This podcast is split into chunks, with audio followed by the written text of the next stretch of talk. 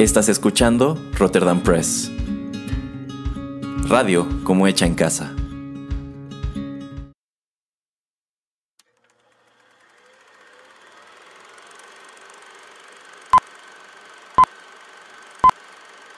Rotterdam Press presenta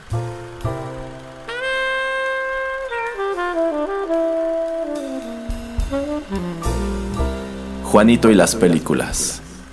Un espacio reservado para el séptimo arte.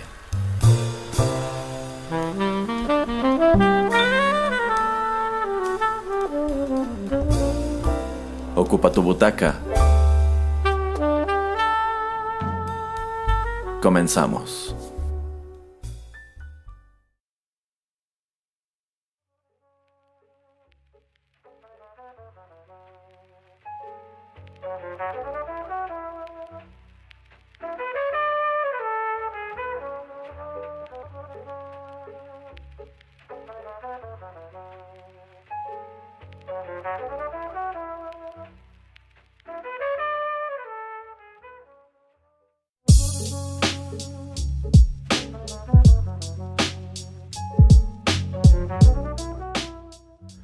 Hola amigos, ¿qué tal? Qué gusto saludarlos una vez más a través de los micrófonos de Rotterdam Press y darles la bienvenida a otra emisión de Juanito y las películas, un espacio reservado para el séptimo arte, en donde por supuesto tenemos, pues no puedo decir el gusto, pero ya está aquí el titular del programa, el señor Juanito Pereira.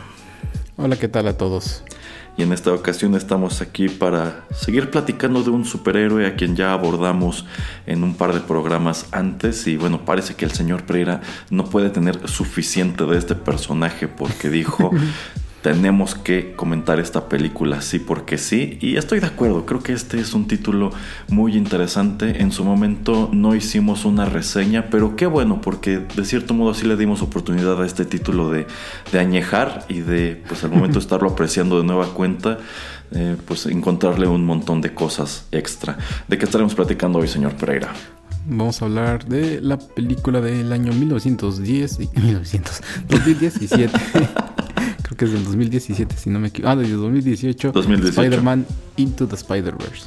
Así es, esta cinta muy interesante que tuvo una increíble recepción y yo siento que hizo muchísimo. Bueno, este no es un personaje que haya perdido interés en algún momento, pero yo siento que en su momento hizo que un público todavía más amplio se interesara por el personaje y de cierto modo también hizo posible esto que vimos más recientemente en el MCU, que de hecho ya comentamos aquí mismo en el podcast. Esta es una película que tiene un montón de música, solamente podemos traer una muy muy muy pequeña porción de la misma al programa y estoy seguro que abundarán los comentarios, así que para no extender más esta presentación, señor Pereira, vamos con música y regresamos con nuestros comentarios.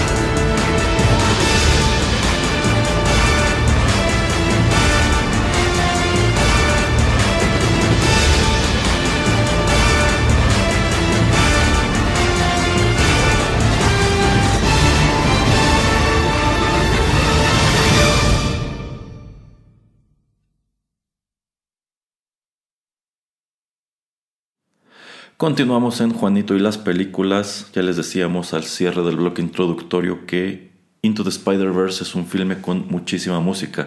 De hecho, tiene tanta que en su momento no sacaron uno, sino dos discos que recopilaran, por un lado, lo que es la banda sonora de la misma, la música incidental, y por otro, un álbum que reunía el gran número de canciones, sobre todo de hip hop, que se emplearon al interior de la misma. Y precisamente a lo largo de este programa les estaremos compartiendo un poquito, prácticamente probaditas, de cada uno de estos dos. Justo lo que acabamos de escuchar se tituló Only One Spider-Man. Es composición de Daniel Pemberton.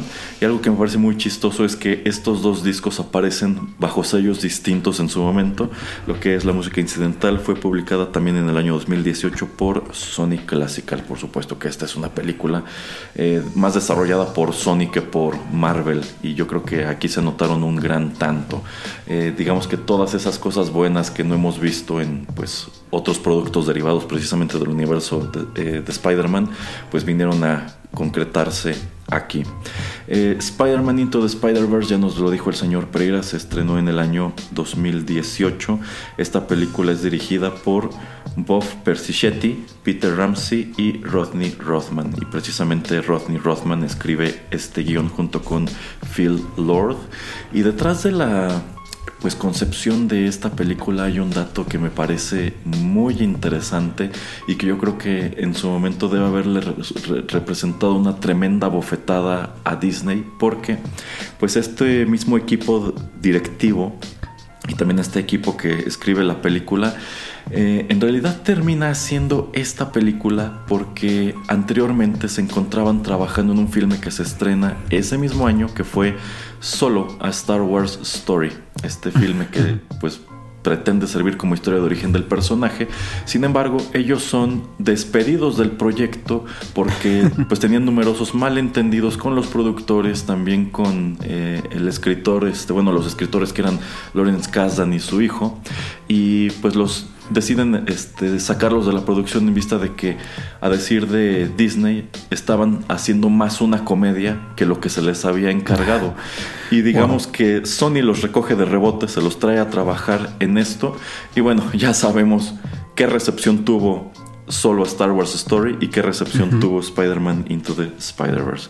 Eh, esta película tiene muchísimos personajes, encabezan el elenco, bueno, el personaje principal es Miles Morales, cuya voz es interpretada por Shamik Moore.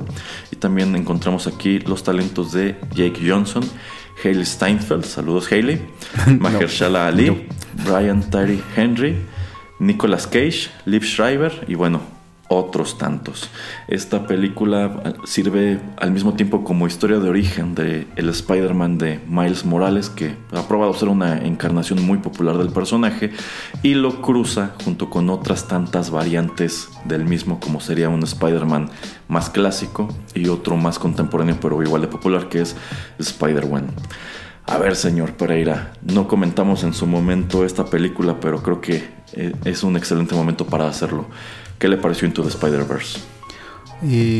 me gustó mucho y ya que habíamos hablado ya de la última película de Spider-Man, eh, bueno, con Tom Holland, eh, la de No Way Home, yo digo que viéndola de nuevamente, eh, de nueva cuenta esta de Spider-Verse, creo que me gusta más, ¿eh? O sea, yo creo que el hype de la otra y bueno, spoilers de una película que sale hace un par de meses. El eh, hype de la otra película era obviamente pues eh, ver eh, pues algo más o menos representado como lo que se vio en todo Spider-Verse tres años antes, que era esto de pues tener a varios Spider-Man en una misma película y bueno, si uno crece en los años 2000 pues también, ¿no? O sea, todo eso de el, furor de esperar al, ver al Spider-Man original en, en, esta última película con Tom Holland y también tienes a pues, Andrew Garfield, ¿no? Que toma por un par de películas el rol.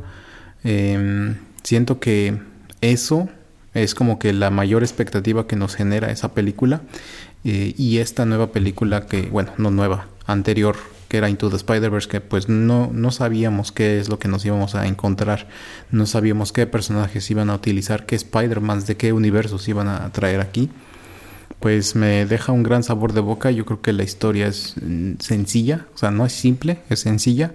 Eh, es muy directa a lo que tiene que ser y es como más eh, un estudio de todos estos personajes como de varios eh, lugares que pues se reúnen en un punto y algo en común los está uniendo. Y también puedo decir que hasta la motivación de mm, del villano que en este caso es Kingpin también como que me agrada. O sea también lo mantienen pues muy sencillo, o sea, eh, Kingpin está tratando de abrir un portal a varios universos por esta cuestión y te lo es justificado, ¿no? Ah, ok, pues alguien que ha pasado sobre, por todo eso, villano, héroe, quien sea, como que trataría tal vez de hacer algo por el estilo, entonces me agrada, me agrada esa, esa forma en que nos lo presentan y pues que no necesitamos media película como para establecerlo a él y sí que pasamos mucho tiempo como con todos los demás Spider-Man, eso me gustó mucho. Entonces, eh, visitándola de nuevo y ah, no habiendo visto No Way Home hace mucho, yo creo que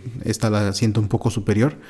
Eh, y la música, la edición, o sea, nuevamente ver la, animación, como eso fue hace tres años, comparándolo un poquito, por ejemplo, con un producto más nuevo como Arkane de, de Netflix pues siento que sí, estaba un poquito adelantada y eso es lo que siento que la mantiene como un producto muy muy valioso para verlo, entonces si no la han visto, yo digo que la tienen que ver, la verdad, porque como ya todo lo que estoy comentando es, es, es algo que vale mucho la pena. Estoy de acuerdo con muchas de las cosas que dice el señor Pereira. Yo considero que esta bien podría ser la mejor película de Spider-Man, incluso comparándola con todas las que se han realizado en live action. Por supuesto que el hecho de que esta sea animada posibilita un buen número de cosas que serían muy difíciles de realizar en live action, pero más allá de decir que esta es una buena película de Spider-Man, yo pienso que esta es una excelente película animada. Eh, Sony empleó a más de, a casi 150 animadores para lograr esto y se nota, porque el estilo visual de este filme es increíble. O sea, normalmente cuando tú hablas de grandes producciones animadas, pues si nos ponemos a mirar los últimos 25 años, pues tú piensas por supuesto que en Disney Pixar. Y quizá podrías pensar también en DreamWorks o en Blue Sky, ¿no? Pero por lo regular tú no considerabas que Sony tuviera esta calidad de animación. Pero la verdad sea dicha, si vemos lo que ha hecho precisamente Pixar en los últimos 5 años, la verdad es que este filme de Into the Spider-Verse es considerablemente superior. De hecho, algo que estábamos eh, comentando hace poco aquí en la casa, ahora que el señor Pereira trajo a colación esta serie de Arcane que está increíble, mm, es que esa serie es considerablemente superior estilísticamente a cualquier cosa que esté haciendo Pixar en este momento. Y yo siento que eso se debe a que las producciones de Pixar se han abaratado mucho precisamente en favor de, empezar a generar volumen, porque si nos regresamos 15 años, o incluso si nos regresamos a principios de los años 2000, pues la verdad es que este estudio estaba trabajando en una o dos películas máximo y eran presentadas como grandes blockbusters que pues pretendían acaparar las taquillas en el verano y que iban a estar nominadas a mil cosas y es muy probable que se fueran a llevar el Oscar de Mejor Película Animada. Pero de unos años para acá estás viendo un montón de producciones de Pixar, tanto películas como series animadas, muchas de las cuales están llegando a Disney Plus, que ok, no están mal, pero siento que no están a la par de lo que hicieron en su momento. O sea, yo veo estas películas como eh, la de Raya y el Dragón o esta más reciente de Encanto y pienso, esto no se va a convertir en un clásico del tamaño de Toy Story o de Monster Inc. Es algo más bien pasajero. Mientras que filmes como Into the Spider-Verse y series como Arcane pues la verdad se los están llevando de corbata con, su calidad. Tanto así que yo considero que si Arkane, en lugar de ser una serie animada, hubiese sido una película, yo creo que esa película hubiera este, arrasado con todos los premios que le hubieran puesto enfrente, del mismo modo que lo hizo en su momento Into the Spider-Verse. Esta película estuvo tan bien hecha y tuvo tan buena acogida que pues se lleva todos los premios de mejor película animada, entre ellos los Oscars, que pues es un terreno en donde tenía por completo dominación eh, Disney Pixar. Así que no hicieron poca cosa. También es un filme que hizo tres veces su presupuesto. Se hizo con 90 millones, hizo más de 300. Así que, pues, yo creo que en unos 10 años, yo creo que estaremos mirando de vuelta Into the Spider-Verse, pues no como una buena película de Spider-Man, no como una buena película de superhéroes, sino como una de las mejores películas animadas de la década de los 2010. Eh, este filme en su momento me gustó mucho, me puse a verlo justo anoche eh, ante la insistencia del señor Pereira que grabáramos esto. Eh, y quise verla de nuevo porque pues para mí uno de los eh, puntos más importantes al momento de planear estos programas es escoger la música. E insisto, esta tiene muchísima. tiene dos discos enteros. Y dije, ¿en qué nos vamos a enfocar? Bueno, pues vamos a traer un poquito de, un poquito de ambos mundos. Y la verdad, no es que no me acordara de ella, no me acordara de la trama, pero dije, quiero volver a verla para ubicar momentos musicales que me hayan gustado mucho. Eh, y ya me quedé a verla eh, por completo. Este, no me acordaba que esta película fuera tan corta. Yo tenía la impresión de que había durado, había durado más. Eh, y la verdad me sorprendió mucho de vuelta, porque si bien me acordaba de la trama, de pronto no me acordaba de la manera en que habían presentado algunas cosas. Y yo considero que uno de los grandes eh, puntos que tiene a su favor esta película es que hay muchísimas películas inspiradas en cómics que en su momento han tratado de presentarte la acción como si estuvieras leyendo un cómic. Me viene a la cabeza, por ejemplo, esta película que dirigió Ang Lee de, Hulk, la que era con Eric ah, Bana, que toma estas esta curiosa decisión de ponerte muchas cosas en la pantalla precisamente para emular como si estuvieras viendo las viñetas del cómic y no funcionaba para nada. Pero el estilo gráfico de esta película y también la manera en que deciden presentarte, por ejemplo, las onomatopeyas de los golpes y demás con letras que tú puedes ver en la pantalla o los pensamientos de Miles que aparecen como pequeños recuadros igual que en el cómic, a mí me pareció increíble, así que creo que esta película en una segunda o en una tercera apreciación pues está muchísimo mejor que la primera todavía. ¿Cómo ve, señor Pereira? Efectivamente, como ya comento, creo que ha de haber sido como la tercera vez que, la veo. Eh, yo creo que la vi, bueno, la vimos en el cine y rápidamente después, cuando ha de haber salido algún servicio, la vi. Y igual, la vi hace un par de días como para tratar de convencer a la señora Erasmo de hacer este programa. Eh, y me volvió a sorprender igual. O sea, también la música. y sí me acordaba que de lo que me acordaba mucho y que me gustaba mucho es lo que está comentando el señor Erasmo acerca de la manera en que como que estamos tratando de transferir un cómic a, la pantalla grande. Eh, y bueno, lo que comenta también de que pues contrataron a tantísimos animadores como para que se viera excelente. Eso pues es un gran punch, pero igual, o sea, la historia y el guion, ¿no? O sea, el guion que y todo lo que eh, eh, pues comentan y la plática, la trama eh, y también todo eso que tiene que ver con momentos poco dramáticos y también con todo lo que es pues lo divertido que puede ser ser un Spider-Man de un universo y ahora juntar a varios, pues creo que lo trasladaron muy bien a la pantalla. Entonces, pues se me hace un producto muy redondo y sí, qué bueno que haya ganado premios eh, ese año que, estuvo ahí en, en, premiaciones. Así es, pero bueno, para explorar un poco más de lo que es la oferta sonora de este filme, vamos con más música, señor Pereira.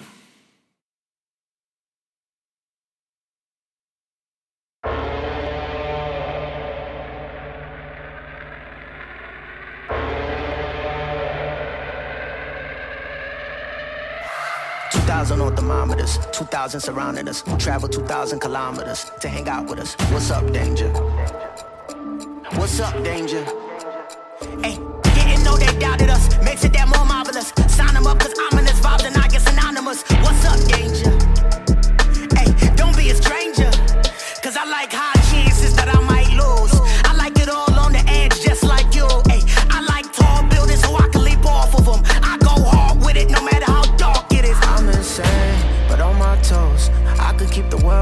On my nose. I had a slumber party with all my foes. Now I wear them like a badge on on my clothes.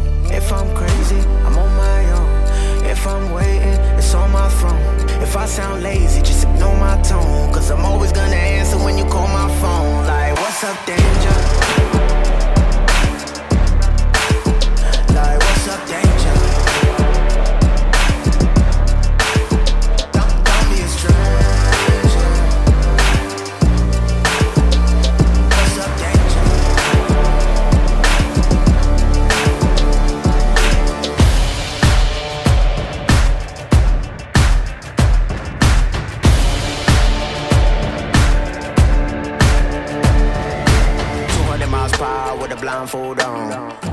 Always asking, where did I go wrong? What's up, danger? What's up, danger?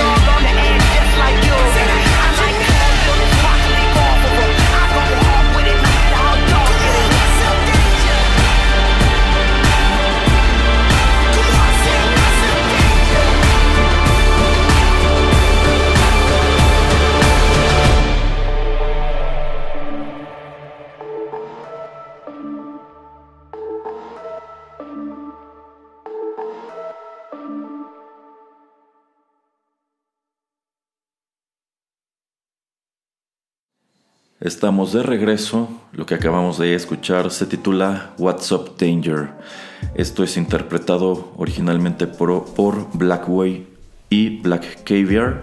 Sin embargo, este es un remix que realiza el usuario de YouTube Ryan Christopher Lee pues conjuntando la canción original junto con algunos motivos de la banda sonora para tratar de presentar una versión un poco más similar a la que se ve en la película. Eh, lo que es el soundtrack de Into the Spider-Verse fue publicado también en el año 2018 bajo el sello de Republic. Esta canción es composición original de Joe Cinti Misa y de Jared Picone. Eh, esta canción de hecho fue escrita originalmente para este filme. Le toca debutar como sencillo justo en este soundtrack. Y es solamente, bueno, este es uno de dos temas principales que acompañaron la película, pero en realidad pues varios temas de ese segundo disco pues también son piezas de eh, pues de hip hop o de trip que son escritas también para utilizarse en la película. Y una gran peculiaridad es que bueno cuando nos ponemos a hablar de soundtracks, por ejemplo en, en, Arena, algo que solemos señalar es que muchas de las canciones no aparecen en la película. Aquí la gran mayoría, si no es que todas las canciones del disco sí aparecen en la película, uh -huh, aunque sean uh -huh. unos cuantos segundos. Y pues algo que comenta este, pues parte de la producción de este filme es que del lado de estas canciones de hip hop la idea era crear un disco que pues estuviera conformado por música que escuchara el personaje de Miles Morales en la vida real. Y yo creo que hacen un excelente trabajo con ello porque pues efectivamente al principio de esta historia tú lo ves escuchando música en su, en su casa en unos audífonos y pues dices claro sí sí te lo compro que un chico que vive en Brooklyn más o menos de esta edad y, y, pues que va a este tipo o vive en este tipo de vecindario o este tipo de escuela, claro que es el tipo de música que estaría escuchando. Bueno, en este bloque, señor Pereira, quiero que hablemos un poco de lo que es la trama y también comentar un poco sobre los personajes que encontramos en esta historia. Ya nos lo dijo el señor Pereira, el villano de esta historia es Kingpin y en realidad todo este meollo gira en torno a un plan que él ha desarrollado, eh, pues en esta continuidad para recuperar a su familia. Este es un uh -huh. king, Kingpin que estaba casado con Vanessa, pero también tenía un hijo. Eh, su familia fallece pues, en circunstancias que te explica las, la, la, cinta. Podríamos dejarlo en un accidente de tránsito. Uh -huh. Y pues él quiere abrir un portal a otros universos para pues extraer de esos universos de nueva cuenta a su familia. Al mismo tiempo tenemos a Miles Morales, quien pues está lidiando con una suerte de crisis juvenil en vista de que pues él vive en Brooklyn y él acudía a una escuela en Brooklyn. Sin embargo, pues como es un, buen alumno, es un chico muy inteligente, al parecer lo han trasladado a una escuela como de pues chicos, no, no diría genios, pero sí chicos como superdotados. Eh, una escuela pues más avanzada y pues digamos en donde van chicos este, con un poco más de dinero y él no quiere estar en esa escuela. Él quiere que lo regresen a su escuela de antes porque siente que no encaja allí. Y me gusta mucho este plan que él tiene de reprobar todos sus exámenes, a ver si lo expulsan. Pero los maestros, los maestros, este, como son exámenes de opción múltiple, pues me gusta mucho esta escena cuando la maestra le dice, la única manera en que pudiste haber sacado cero en este examen es que hubieras conocido todas las respuestas correctas y deliberadamente hubieras contestado mal. y después sí tiene todo el sentido del mundo. Y bueno, eh, una buena una noche cuando él eh, pues se va con, su tío porque tiene su tío cool. Su papá es un policía, su mamá es una enfermera, pero tiene su tío cool que pues como que lo entiende un poco mejor. Pues se, van a grafitear una pared en algún lugar en el, en el metro de Nueva York y allí es picado por una araña radioactiva, supongo.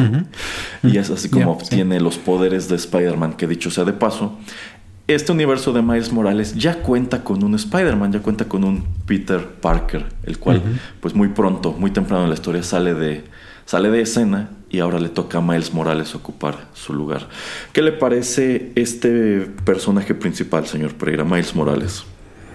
Eh, bueno, primer, en primer lugar, te explican eh, y bueno con la primera melodía que presentamos en el programa eso de eh, Only One o cómo se llama la cómo se titula la primer eh, Only One Spider-Man. Only One Spider-Man te explican muy bien no de que bueno esa araña hace como un glitch porque viene de otro universo entonces como que medio te están explicando que eh, en otro universo probablemente nunca va a existir un Spider-Man porque esa araña fue transferida y por eso es la manera de explicar que hay dos Spider-Mans en este universo, que no es algo que fuera común o que tuviera que pasar, pero pues que sucede aquí.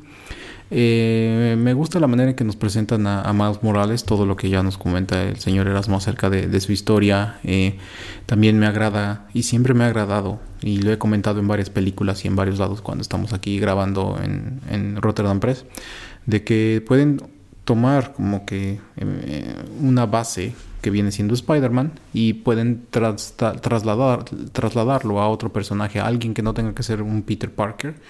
En este caso es Miles Morales, su papá es un policía, su mamá es una enfermera. A mí me gusta mucho eso, ¿no? O sea, estamos cambiando ya el setting. Está ok, sigue siendo en Nueva York para que no sea algo súper diferente, pero que sea un chico también pues un poco más pequeño que tal vez lo que fue Peter cuando fue la primera vez que lo picó o lo que sea eh, que viene pues eh, de un background diferente y todo eso me agrada. Y mm, también esto que es el, el, sentido de que es un pez fuera del agua porque está en una nueva escuela pues es algo que también como que le cuesta mucho trabajo, o sea, esta transición no solamente como que digamos por la pubertad, sino también por el estar en un lugar que pues es desconocido para él, pero pues que tal vez es un buen reto si él lo quisiera tomar de esta manera. Eh, me agrada la manera en que nos presentan a, su personaje.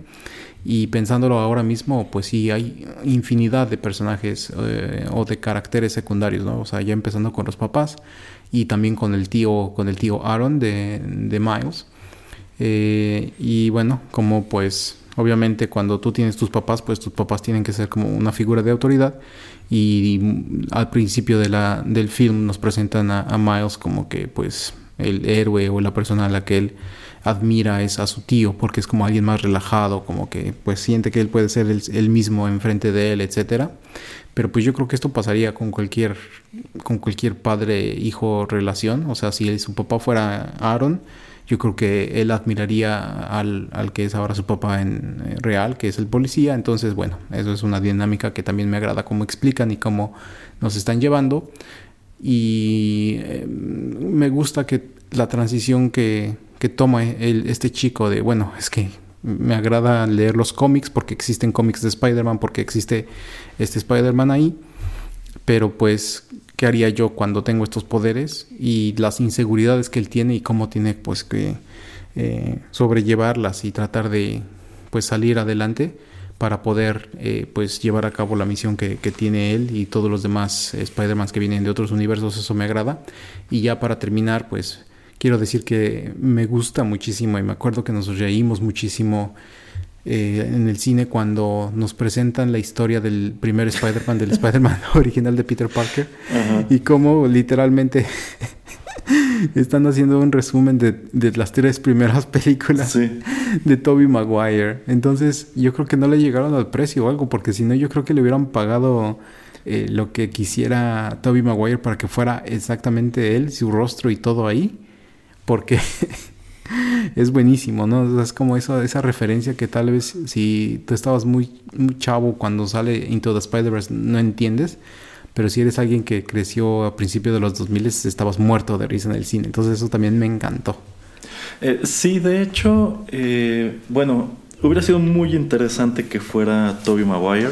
si, no, si, no se pareciera él mínimo que fuera la voz. Sobre todo si tomamos en cuenta que este Spider-Man original, que, que, de hecho es rubio, este pues aparece muy poco tiempo en la película y efectivamente pues lo que te dan a entender es que este Spider-Man es el de Tobey Maguire porque replican en esa breve introducción muchos de los grandes momentos de esas películas, entre ellas este infame baile de Spider-Man 3, que incluso él mismo dice, no hablamos, no hablamos sobre eso.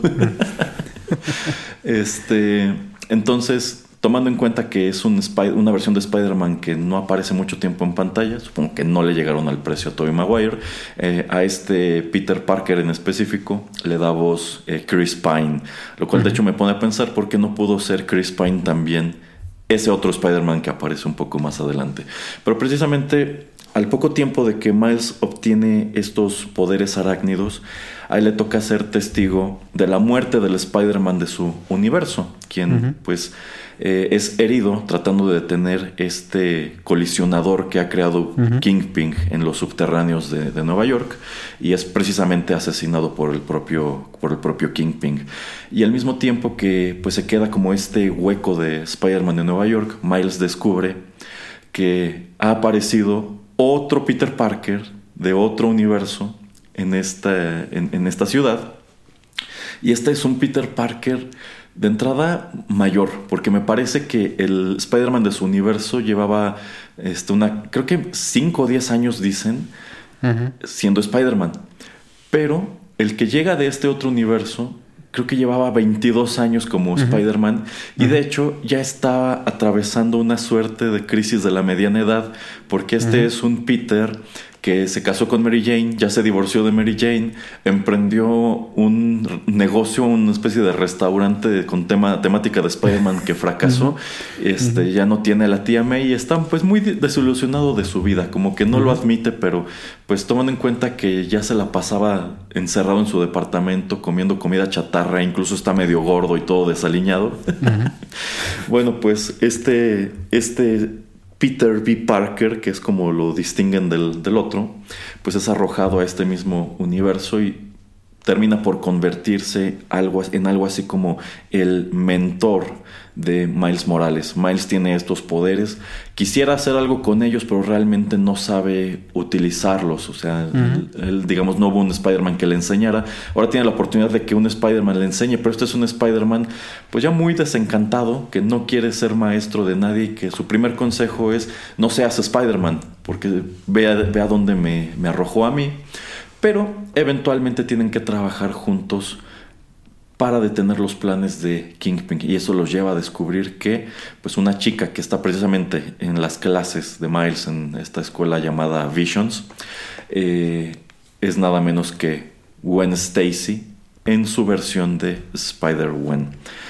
¿Qué le parece este Spider-Man más viejo y también Spider-Gwen, señor Pereira? eh, propiamente nombrado Peter B. Barker, como el Peter B, o sea, no el A, el B. Eh, sí, me gusta cómo él le cuenta una historia de lo que él eh, estaba pasando en su universo y ah, estaba haciendo ejercicio en mi cuarto, tratando de recuperarme de mi divorcio y nada más se ve que está ahí como llorando. Ah, lo tomamos muy bien el divorcio y está con su traje de Spider-Man llorando en la, en la, regadera. Estábamos haciendo ejercicio cuando se abre un portal, estaba tragando pizza así como el señor Erasmo, cuando ustedes no están viendo aquí en Rotterdam Press, aquí en la cabina, igualitos. Eh, y sí, como está así como súper acabado y dice, no, ya al demonio, o sea, voy a hacer lo que yo quiera, no me interesa, este, eh, esto nada más me ha traído problemas, entonces no, no quiero saber nada de ti, más Morales. Eh, la manera en que se conocen y toda esta persecución, bueno, eh, con los policías y el metro me encanta, es muy chistoso. Eh, me agrada, me agrada que es eh, pues un personaje un poco déspota, un poco así, pues, todo esto desaliñado, pues que también tiene su, su camino por recorrer, ¿no? Y, y, la manera que tiene pues también que crecer y tener que ser un mentor de, de Morales me agrada. Me agrada esta forma de que nos presentan obviamente un, mentor para pues un nuevo superhéroe porque pues en otras... Em, en otros lugares tal vez hubiera sido eh, el, el, Peter Parker original o por ejemplo con, con el Spider-Man de Tom Holland pues termina siendo este Iron Man, Tony Stark. Entonces eh, pues es una manera distinta de, de enseñarnos a alguien así y con lo de Gwen, es, eh, lo de Spider-Gwen o Gwen Stacy, me agrada mucho que pues también termina siendo algo que no te esperabas porque tú creerías que cuando el portal abre, que todos caen en el mismo momento, en el mismo instante en el universo y no, te dice, ah, es que yo llegué aquí una semana antes y entonces como tratando de medio esconderme para ver qué onda, pues como que mi Spidey Sense que me dijo, ah, es que Miles Morales como que eh, algo tiene que ver con esto. Entonces me agrada también como que ella ya se la solía de algo le está sucediendo a este compa. Este compa yo creo que eh, es algo muy similar a lo que yo soy. Entonces, a ver, vamos a ver de qué manera poder explorarlo. Siento también que, bueno, como tenemos muchísimos personajes, como que no la explotan lo suficiente, pero por lo menos la manera en que eh, nos revelan a su personaje, la manera en que nos introducen a su personaje en la película cuando es en esta persecución en el bosque, me agrada bastante. Y también me agrada mucho que con ella, y bueno, ya después hablaremos con los otros Spider-Mans, que generalmente es como rebobinamos y hacemos este como historia de origen de 30 segundos, así como el, el pitch de elevador. Entonces me encanta. Eh, y sí, bueno, vamos a tener otro par de películas de, Into the Spider-Verse en 2023 y 2024 me parece, y va a salir ella más. Entonces ojalá que podamos eh, tener más tiempo de explorar quién es ella y pues quién quita y como es animado que después eh, exploremos simplemente historias relacionadas con, con esta con esta chica o con esta heroína, ¿no? Entonces, por lo menos en esta película es algo que te atrapa, me agrada que pues nos presentan a un personaje que, sabe lo que es ser eh, Spider-Man o en este caso Spider-Gwen y, que pues también, o sea, al final de, cuentas todos están tratando de, llegar a la misma meta y como que es la voz de la sensatez, ¿no? Es, la, en, cierto punto es, o en cierta manera ella es la madura de este trío de Spider-B, de Morales y ella porque pues uno es muy muy muy chavo, está muy verde, el otro está acabado. Entonces ella es como que la que tiene que ser como que la que dirija, ¿no? La brújula como para que mantener todo también a flote, entonces eso también me gusta. Yo no lo habría dicho mejor, señor. Yo, yo creo que en, ese aspecto está muy padre el personaje de Spider-Man. Eh, este personaje en, su, en, sus, en sus cómics también ha probado ser endiabladamente popular y efectivamente yo creo que cuando lleguen esas dos secuelas, o sea, esta película le fue tan bien que no va a tener una, sino dos secuelas, y me parece que es porque la, la idea que tenían para la secuela probó ser tan grande que el estudio les autorizó que hicieran dos películas de corrido. Eh, pues vamos a ver más de Spider-Gwen y yo estoy seguro que probablemente veremos mucho más de su universo, en donde incluso hay otra variante que es Venom, es decir, Gwen Stacy convertida en, en Venom.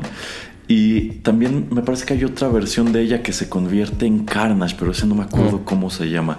Debo decir que nunca he tenido mucha curiosidad por leer los cómics de Spider-Gwen, eh, viendo esta película tampoco se me antoja mucho, pero sí se me antoja verla este, de nuevo en las secuelas. Y también me gustaría mucho que exploraran probablemente el personaje de Gwenpool, que es Gwen Stacy convertida en, Deadpool. Y que al parecer pues es algo chistosísimo. Pero bueno, ya veremos en su momento qué deciden hacer con estos personajes. Vamos con más música, señor Pereira.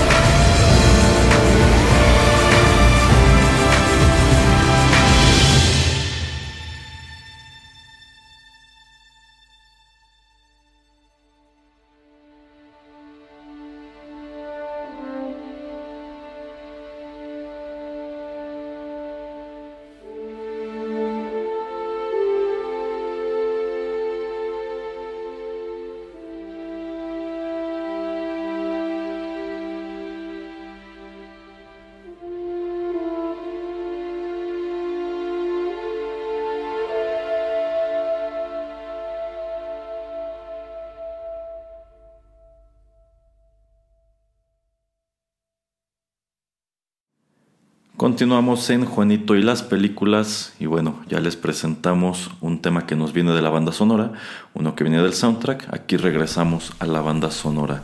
Y debo decir que en el caso específico de la banda sonora, eh, pues en vista de que solamente traeríamos dos piezas musicales de allí, dije, es que quiero escoger lo que me parezca lo mejor. Y yo creo que lo mejor de esta banda sonora está ya hacia el final de la película. Esto que acabamos de escuchar se tituló Shoulder Touch y de nuevo es composición de Daniel Pemberton. Y aquí no queda sino decirle una cosa al señor Pereira. A ver. Hey. no. Eh, me parece igual un momento muy humoroso que efectivamente es esa cuestión de hey, que es un consejo que le da el tío a Miles, como él trata de acercarse a, a Gwen, ¿no? Al principio, que incluso ella le da un nombre falso, dice que se llama Wanda con G. Pero bueno, es un momento muy awkward y te explica de maravilla por qué Gwen Stacy trae este corte de cabello tan peculiar en la película culpa de, es culpa de Miles, pero al mismo tiempo es como ella se da cuenta de que este chico Miles trae, trae algo raro, ¿no? O sea, ella no le dice nada en ese momento, pero te queda claro que ella ya entendió qué es lo que está sucediendo con él. Ah, bueno, y porque también lo ve caminando por, por el muro de la escuela. Ahí tratando de aprender a usar sus poderes y ella antes que pues sacarse de onda como que dice, hey, momento, yo he experimentado eso también, supongo. Pero bueno, eh, efectivamente se conforma este trío de personajes principales y ya hacia la mitad de la película y encaminándonos a lo que es el, el segundo acto, pues descubrimos que hay otros Spider-Man que han saltado a este universo. Y no solamente eso, la tía May ya sabía y ya los tenía en la, en la Spider Cueva, supongo que podemos decirle. que me gusta mucho cuando bajan a este lugar porque uno, hay, un, hay una parte en donde alcanzas a ver dos juguetes, dos, como cochecitos de Spider-Man que fueron juguetes reales en su momento. Y también este, este Peter, que era una especie de Spider-Man pues perfecto, eh, tenía allí guardados distintos trajes que también nos vienen de los cómics. Y uno de ellos incluso es el traje del juego que aparece para el PlayStation 4, creo que ese mismo año, que me parece este, es este que tiene la araña como en color blanco. este, y claro que era pues un guiño al videojuego. Y bueno, otros, otros tantos trajes. Y es en este punto que descubren que pues también se encuentran en este universo. Primero, eh, pues Penny Parker, que es una versión, es, es, una chica que viene del futuro y que es una especie de versión anime de, este mismo superhéroe. Que ella no fue mordida por una araña, sino más bien este, hay una. Ella tiene un robot, una especie de mecha que fue construido por su papá, y allí hay una araña, que creo que es en donde está este, el alma de su papá o una cosa así por el estilo. Y pues digamos que el mecha es el que se encarga de toda la acción y ella puede estar dentro o fuera del, del mecha. También encontramos a Spider-Man Noir, cuya voz es interpretada por Nicolas Cage. que este es un Spider-Man con pues una temática como de detective de los años 30. Es un Spider-Man en blanco y negro, con una gabardina que dices, ¿por qué carajo Spider-Man querría una gabardina y un sombrero fedora? Pero bueno, también se encuentra, se encuentra aquí. Me gusta mucho que señalan eso. Oigan, ese tipo está en blanco y negro. y por último, también tenemos a Spider-Ham.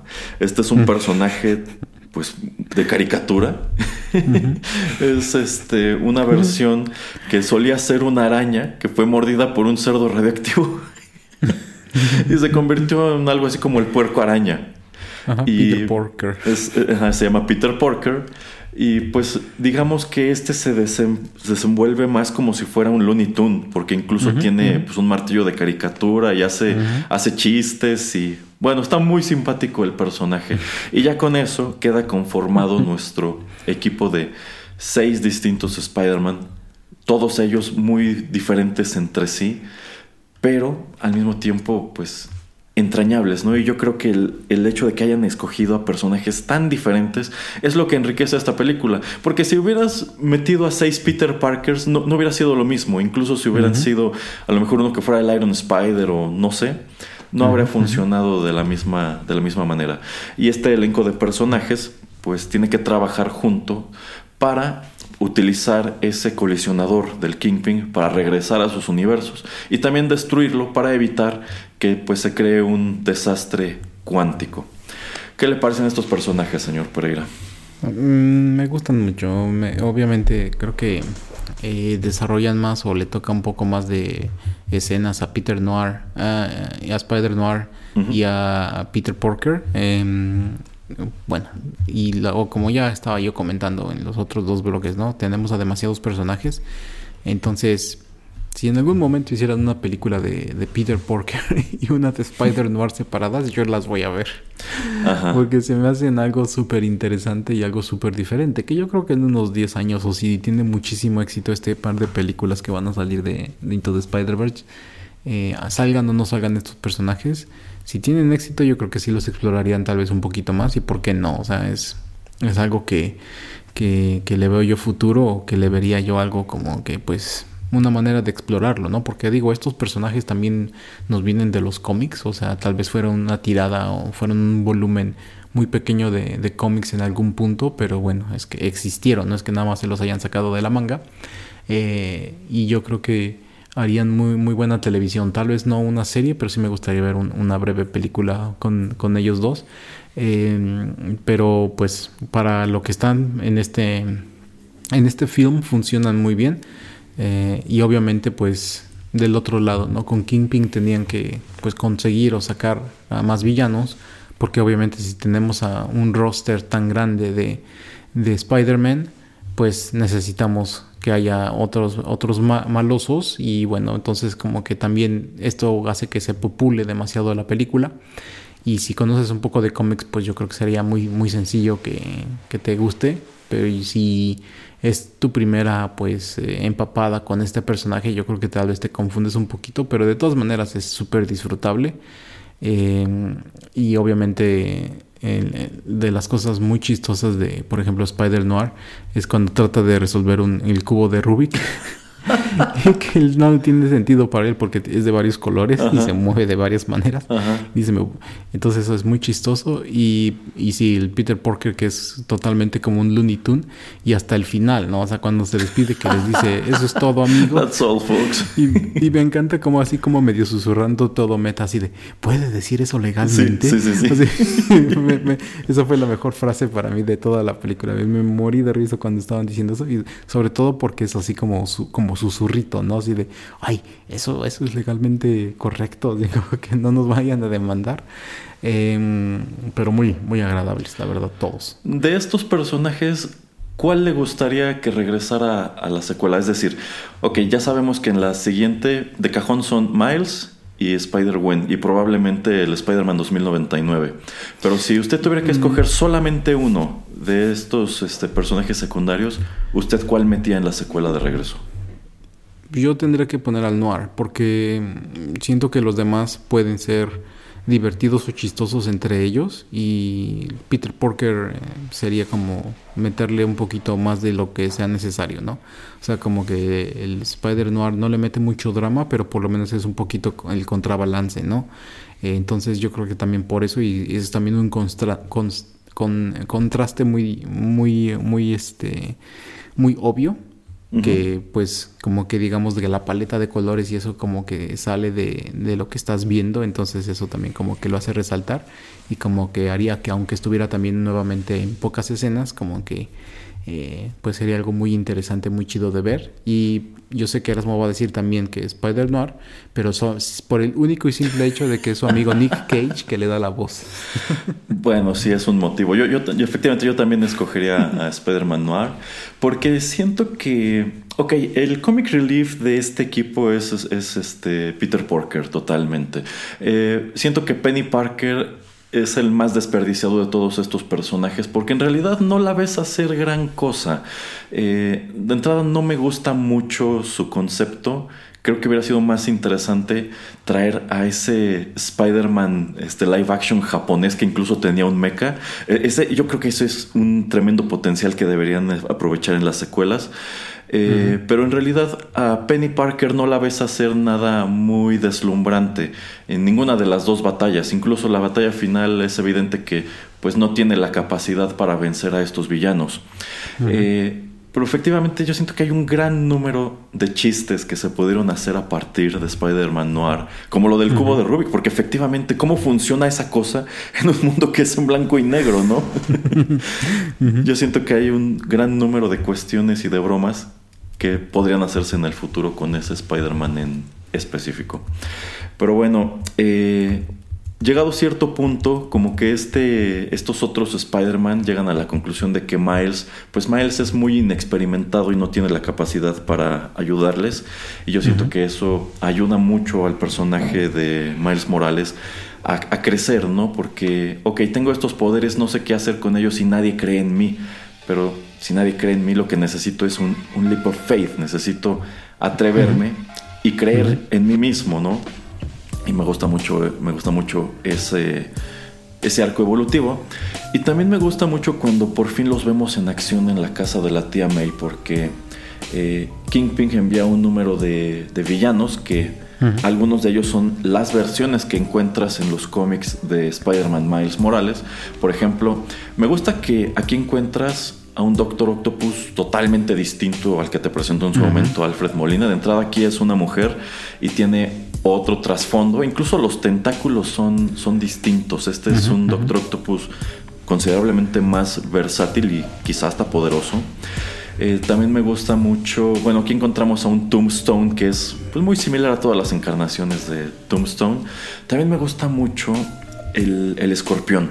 De entrada, este escorpión es latino y es una especie de cyborg, porque la, verdad a mí nunca me ha gustado el personaje del escorpión y mucho menos como lo vimos en la serie animada de los 90 con este traje verde y este aguijón horrible. Me gustó más esta versión y creo que habría sido más padre ver una pelea más larga, en específico entre este escorpión y Penny Parker, como para darle oportunidad al mecha de Penny de que mostrara todos sus gadgets, ¿no? Y cuántas cosas puede hacer. Y también tenemos a este otro villano que supongo que también debe venir de los cómics de Miles Morales, que es The Prowler, que es una especie de Batman malvado. o sea, es como este, un, personaje que tiene un montón de recursos, es muy hábil para pelear. Y es algo así como el hombre, pues, el hombre de confianza de, de Kingpin.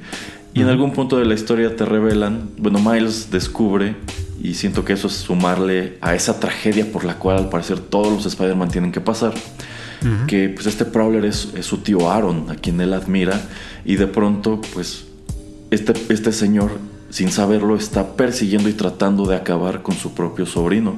Y este momento cuando Miles está pues totalmente acorralado, ya está su merced, y no se le ocurre otra cosa que quitarse la máscara para que vea quién es, yo siento que es súper impactante para los dos. Y es tan impactante para el tío que en realidad él no sabe qué hacer. O sea, él lo mandaron a cumplir una misión, está a punto de cumplirla. Y de pronto, chin, me pusieron sobre la mesa una carta que no estaba esperando y pues al darse cuenta Kingpin que, que, lo, que lo va a, desobedecer y que está tomando la decisión de dejar ir a, Miles, pues decide este, dispararle.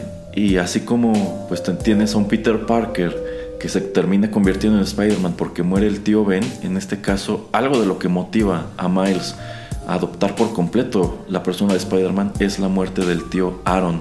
Me gusta también que agregan a la mezcla esta cuestión de que pues es el, es el papá de Miles quien encuentra el, el cuerpo y durante una parte él cree que este nuevo Spider-Man es el responsable de la muerte de su hermano. Eh, es algo que te quitan también de la mezcla hacia el final de la película. No sé cómo lo manejen en los cómics, pero creo que está muy padre por todas partes esta cuestión. Pero bueno, vamos señor Pereira con más música y en el último bloque regresamos a platicar lo que es ya el acto final de este filme.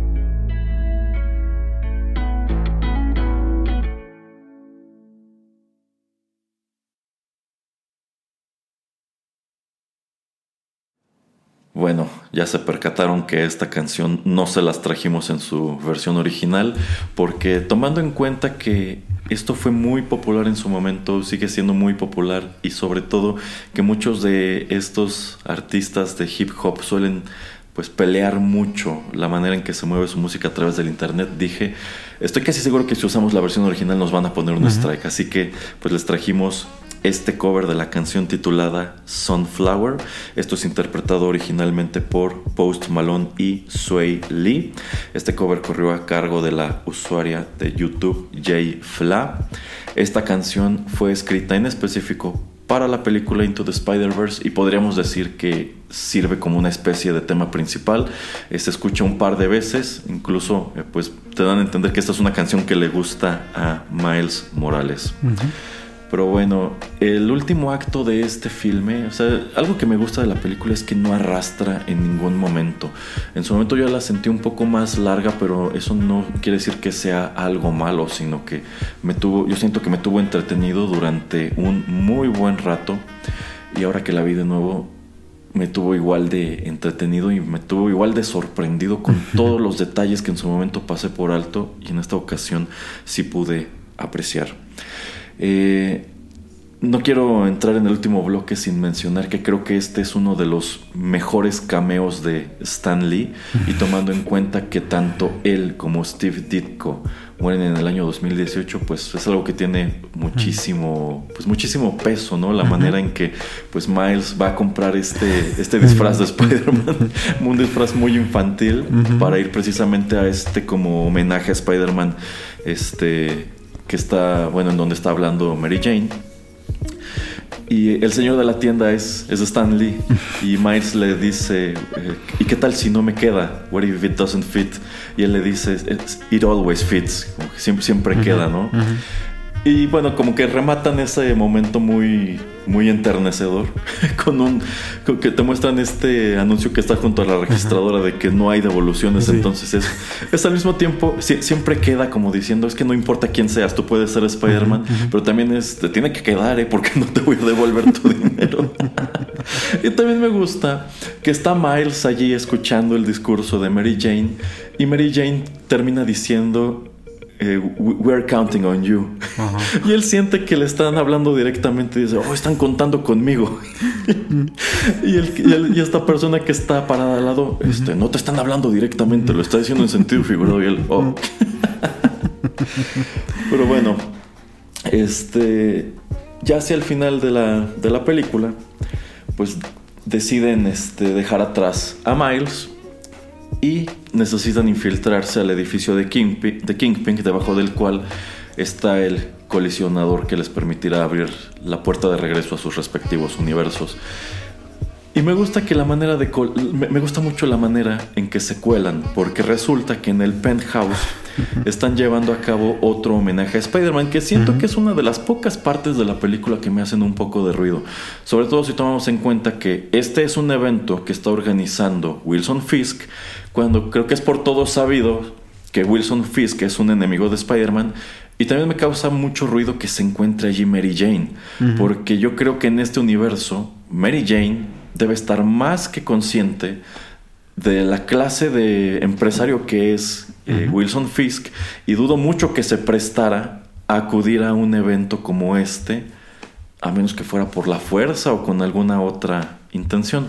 Pero bueno, este equipo de Spider-Man descubre que dicen, necesitamos colarnos a este lugar, no va a ser fácil, pero descubren que todos los meseros tienen máscaras de Spider-Man. Así que se cuelan al evento, pues con sus trajes ordinarios. A fin de cuentas, pues, ya van vestidos como, como Spider-Man. Y a lo largo de, este filme siento que otro personaje que tiene mucho desarrollo es este Peter B. Parker, que está al principio muy desilusionado de su vida, pero como que le vuelve a encontrar el gusto a ser Spider-Man a través de su convivencia con Miles con Gwen y los, y los demás. Y sobre todo, si tomamos en cuenta que este es un Peter más viejo, que incluso ya está divorciado de, Mary Jane, a mí me gusta mucho este momento cuando se la vuelve a encontrar y de cierta manera como que se vuelve a enamorar de ella, ¿no? y es un intercambio muy chistoso porque Mary Jane piensa que es uno de estos meseros vestidos como Spider-Man, sin saber que debajo de la máscara está pues otro Peter que ya tuvo una historia totalmente distinta con ella. ¿Qué le parece esta parte, señor Pereira? Eh, sí, o sea, también causa un poco de ruido, sobre todo lo que estás diciendo acerca de que Mary Jane está en la fiesta, tal vez si no la hubiéramos topado con Peter B. Parker en otro lugar, eh, pues tal vez hubiera sido algo más, eh, o sea, que le creamos más. Em, si no hubiera estado ella ahí en la fiesta, ok, te la compro de que el Kingpin ha estado esparciendo mentiras y todos se la creen de que él, muy, él, él era muy amigo de Spider-Man.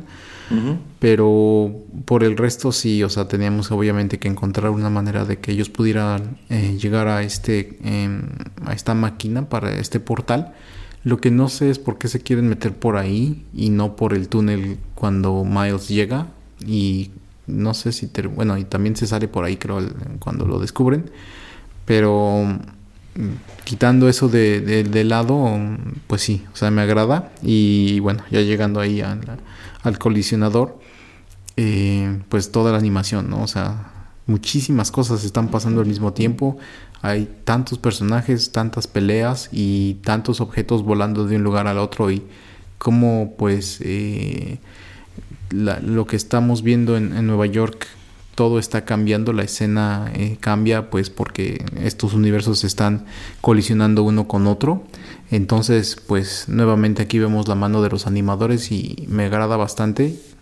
Lo que pues me hubiera gustado ver más era una pelea donde al final todos eh, pues se pudieran decir adiós de una manera eh, pues como grupal, ¿no? O sea, como al final de la primera de Avengers, por ejemplo. Pero pues por lo menos aquí te dicen, ok, es como la historia de origen de Miles Morales, tiene que decirle adiós a todos y al final es él que tiene que enfrentar al Kingpin que pues mm, también hay más menos, ¿no? Porque decía el, el Spider-Man que ya lo había sido por 5, 6, 7 años tuvo una grandísima dificultad y termina pereciendo en contra de este Kingpin que alguien tan novato como Miles pues eh, tenga una posibilidad de pelear uno, uno a uno con él pues también me causó un poquito de ruido pero bueno o sea son pequeñeces no son pequeñeces en una película que yo considero semi perfecta, entonces no, no le quita mucho.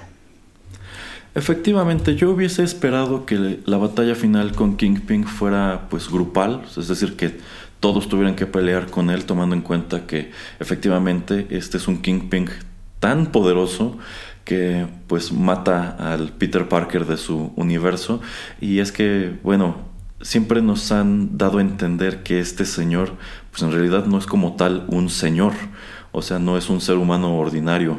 O sea, como que tiene super fuerza y super resistencia. Entonces sí, le acomoda una paliza a Miles. Pero bueno, el Peter anterior no tenía el toque, señor Pereira.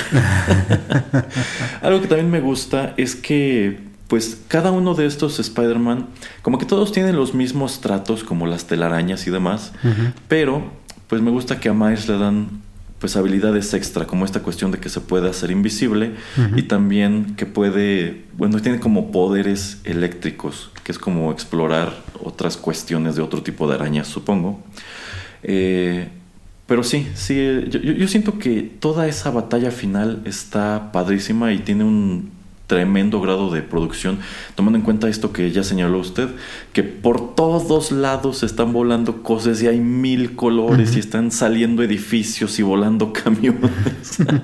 o sea, es muy, muy espectacular. Creo que habría añadido a esta espectacularidad, efectivamente, que todo el equipo hubiera peleado con Kingpin y que quizá Miles en algún momento se quedará solo, ya ve que de pronto como que están metidos en estas como burbujas negras, quizá que hubieran quedado totalmente aislados y ya hubiera sido responsabilidad de Miles acabar con, con Kingpin. Y ya, ok, una despedida más emotiva, donde todos pues le dicen adiós a Miles, se dan cuenta de que el chico sí tenía ese potencial para convertirse en Spider-Man y bueno, los ves regresar a su universo y que quizá también nos mostraron un poco más de qué es lo que los está esperando de vuelta en su universo. Porque en realidad, del único que tenemos un epílogo es de Peter B. Parker, quien decide, a raíz de toda esta experiencia, como enderezar su vida y volver a buscar a Mary Jane. Pero hubiera sido interesante asomar a, uno, de dónde arrancaron a todos ellos, qué estaban haciendo y a, y a dónde regresaron, ¿no? Y qué aprendizajes se llevan de este universo a sus respectivos lugares de origen. Pero bueno, yo creo que eso ya estaba un poquito de más. O sea, a ti te queda claro que el héroe de la historia es Miles. En segundo lugar estaría Gwen y también Peter B. Parker. Eh, también me parece un poco, pues, eh, Deus Ex, que el papá de Miles atestigua toda esta batalla final porque resulta que estaba allí cerca y mientras que pues todos los Spider-Man tienen que infiltrarse por el edificio hasta el colisionador pues él como que encuentra una manera de bajar desde la calle, ¿no? Digo, si era así de fácil, pues hubieran entrado por ahí. Efectivamente, yo no sé por qué no entraron por el metro, que era una mejor manera de llegar a este lugar. Pero pues sí, un cierre muy interesante. También pues nos ayuda a que Miles y su papá hagan las paces, también a que el papá haga las paces con este nuevo Spider-Man. Creo que habría sido más interesante dejar sobre la mesa la cuestión de que el papá odia a Spider-Man porque cree que está detrás de la muerte del hermano sin saber que es su propio hijo quien está detrás de la máscara del héroe. Pero bueno, para mí funciona de una manera satisfactoria y este mismo final nos deja abierta la puerta para una secuela porque yo creo que en todo momento estuvieron conscientes de que esto sería un hit. Yo creo que sabían que tenían oro en las manos y dijeron, pues de una vez vamos a darle a entender al público que van a seguir viendo más de esto. Y qué bueno, dejaron la barra muy alta. Habría que ver si de verdad lograrán presentar un producto no mejor que este, ya que sea igual de bueno que este. o sea, la tarea, la tarea creo que no es pequeña, pero tomando en cuenta que hay un montón de personajes que pueden traer del universo de Spider-Man a, esta, a estas películas, pues creo que será interesante ver qué es lo que nos tienen planeado. Señor Pereira, la escena post créditos. Híjole, no me acuerdo porque creo que le tuve que detener antes de. A ver, diga, diga, diga. Eh, bueno, eh, tenemos este, estos, estos primeros créditos que son pues unos collages muy coloridos con todos estos Spider-Man que ya vimos en la película. Sin embargo, ya al final. Ah, bueno, y aparte está también esta nota a mitad de créditos en donde te dicen que la película está dedicada a Stan Lee y a Steve Ditko. De hecho, también viene allí una frase de, de Stan Lee. Y ya al final ves a Spider-Man 2099, que, eh, bueno, como que tiene conocimiento de todo lo que ocurrió en este argüende interdimensional. Y está preparándose para regresar también al, pues no, no, al pasado, sino para saltar a otro universo. Y pues esta como inteligencia artificial que es su asistente, le da este brazalete con el cual él puede ya viajar a otro universo a voluntad y decide regresar al universo de Spider-Man 1967. Ya, ya me acuerdo, más o menos. Este, y se presenta con el Spider-Man de esa caricatura que es el Spider-Man de los, de los memes. El del meme. Y se ponen a señalarse mutuamente. Como el meme. Y a discutir por eso. sí, me acuerdo, ya me acuerdo. Me acuerdo que lo vimos en el cine, pero no me acuerdo haberlo visto ya.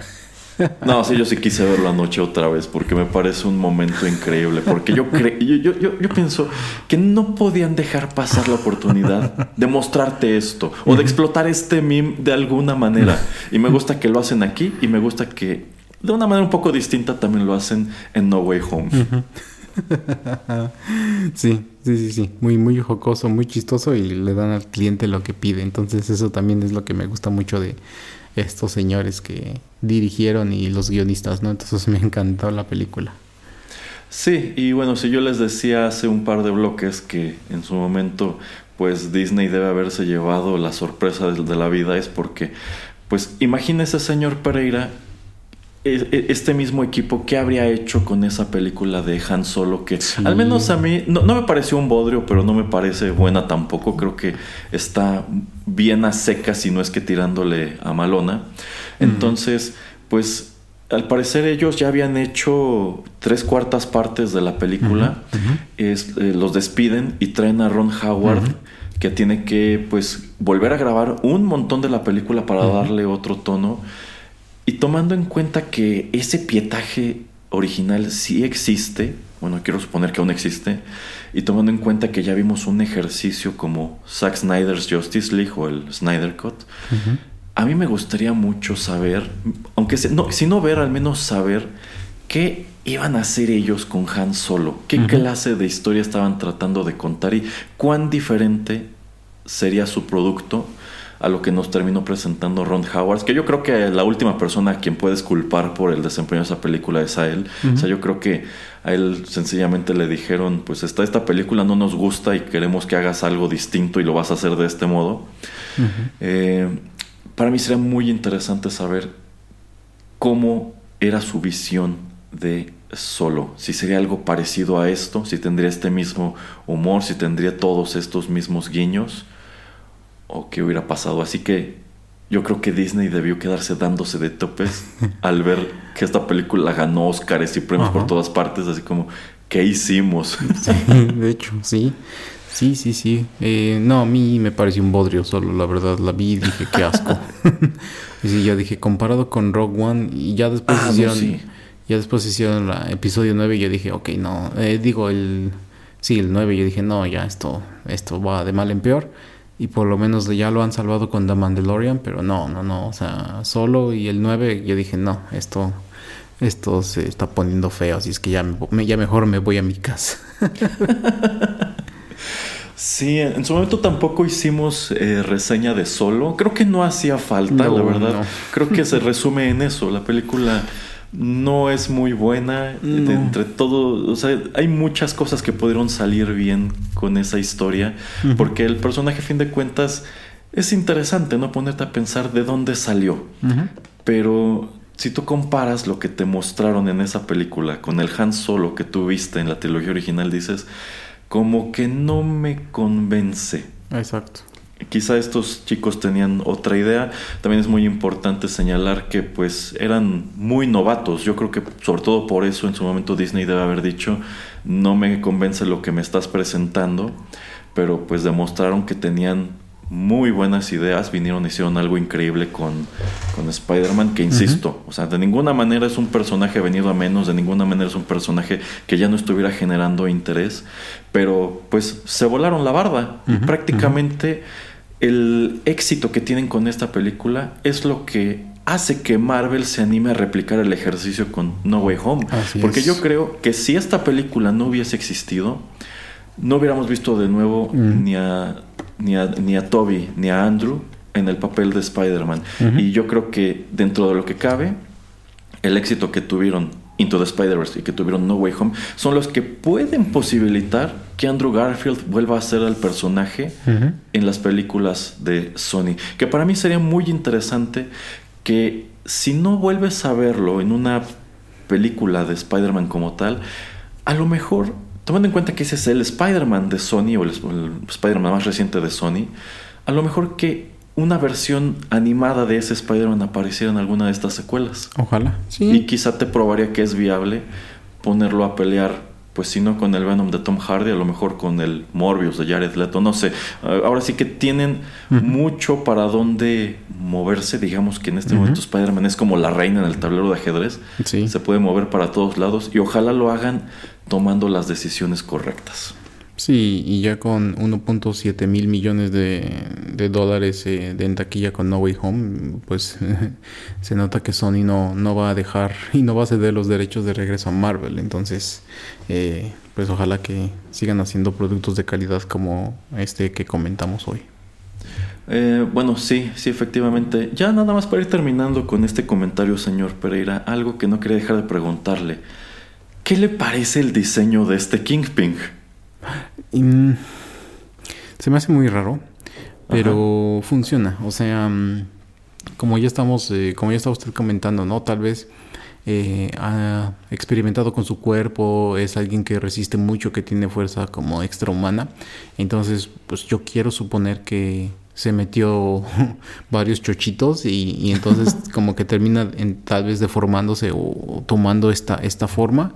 Se ve muy raro, pero también se ve imponente, ¿no? O sea, como al principio en alguno de los trailers me causó ruido, pero ya viendo la película, pues es un villano y, no lo hicieron de una manera como si él fuera un jorobado o alguien que, tuviera eh, algún tipo de discapacidad o algún tipo de, problema motor. Entonces ya que te presentan que es un, personaje muy imponente y que pues es bastante habilidoso, como que a mí como que desaparece ese diseño, entonces no me causa problema. Al principio, como comento, me causó un poco de ruido, pero ya viéndolo en, en, acción, como que pues no, no me causó mayor problema. A mí sí me causa igual un poco de ruido el diseño, tomando en cuenta que este es un Kingpin monstruoso. De hecho, es como un monstruo, es como una pared viviente. Porque, bueno, en los cómics tú estás acostumbrado a verlo como un hombre corpulento, si no es que gordo. Eh, por ejemplo, en, en, el MCU, Vincent D'Onofrio lo ha presentado como un hombre, pues gordito, grandote, pero que es muy fuerte, ¿no? Y muy resiliente también. Pero aquí, pues con este cuerpo enorme, esta cabeza tan pequeña, pues te pone a pensar, híjole, ¿qué, es esta criatura? Pero, pues sí, yo siento que de todos los diseños que tú ves en la película, que son muy estéticos, este es el único que se ve un poco, un poco aberrante, pero termina por funcionar, porque efectivamente, pues se supone que es, que es un villano y tiene que ser un un peleador formidable para hacerle frente a Spider-Man, porque si fuera yo creo pues un señor cualquiera, probablemente no lo encontrarías tan imponente y no te explicarías pues de dónde saca esa, esa super fuerza. Entonces me gusta, bueno, termina, no me, no me encanta, pero termina por funcionar.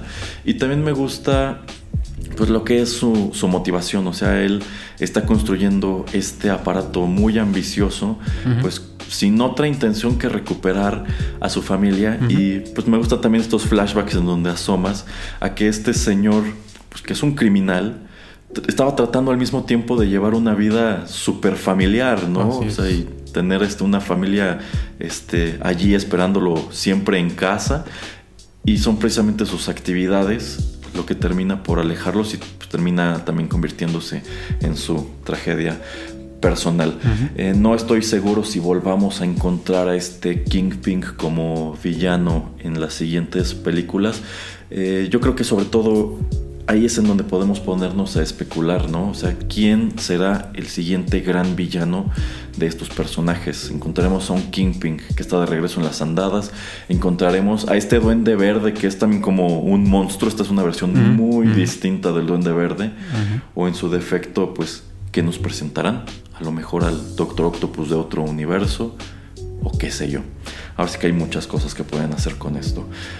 ¿Algún último comentario, señor Pereira, antes de despedirnos? No, pues súper recomendable la película, la banda sonora, el soundtrack. Entonces, eh, si no la han visto, pues eh, búsquenla, vale muchísimo la pena.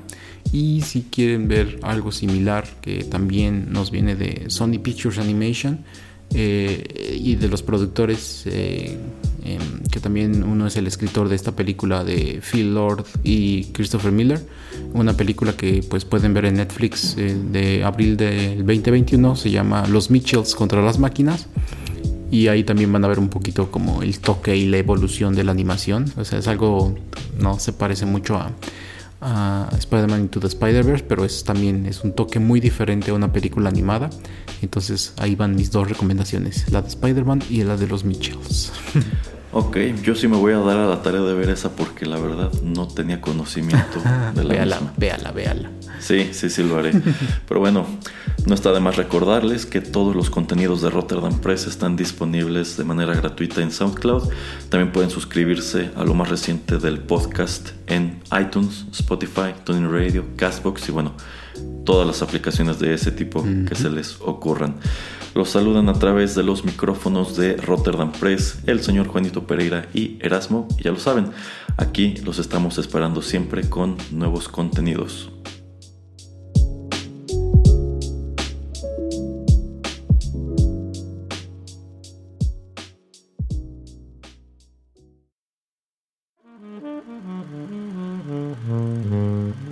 Juanito y las películas llegó a su fin.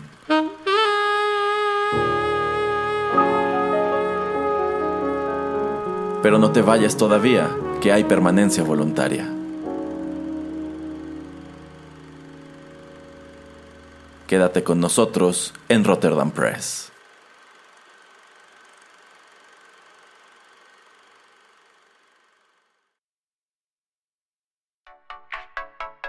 Estás escuchando Rotterdam Press. Radio como hecha en casa.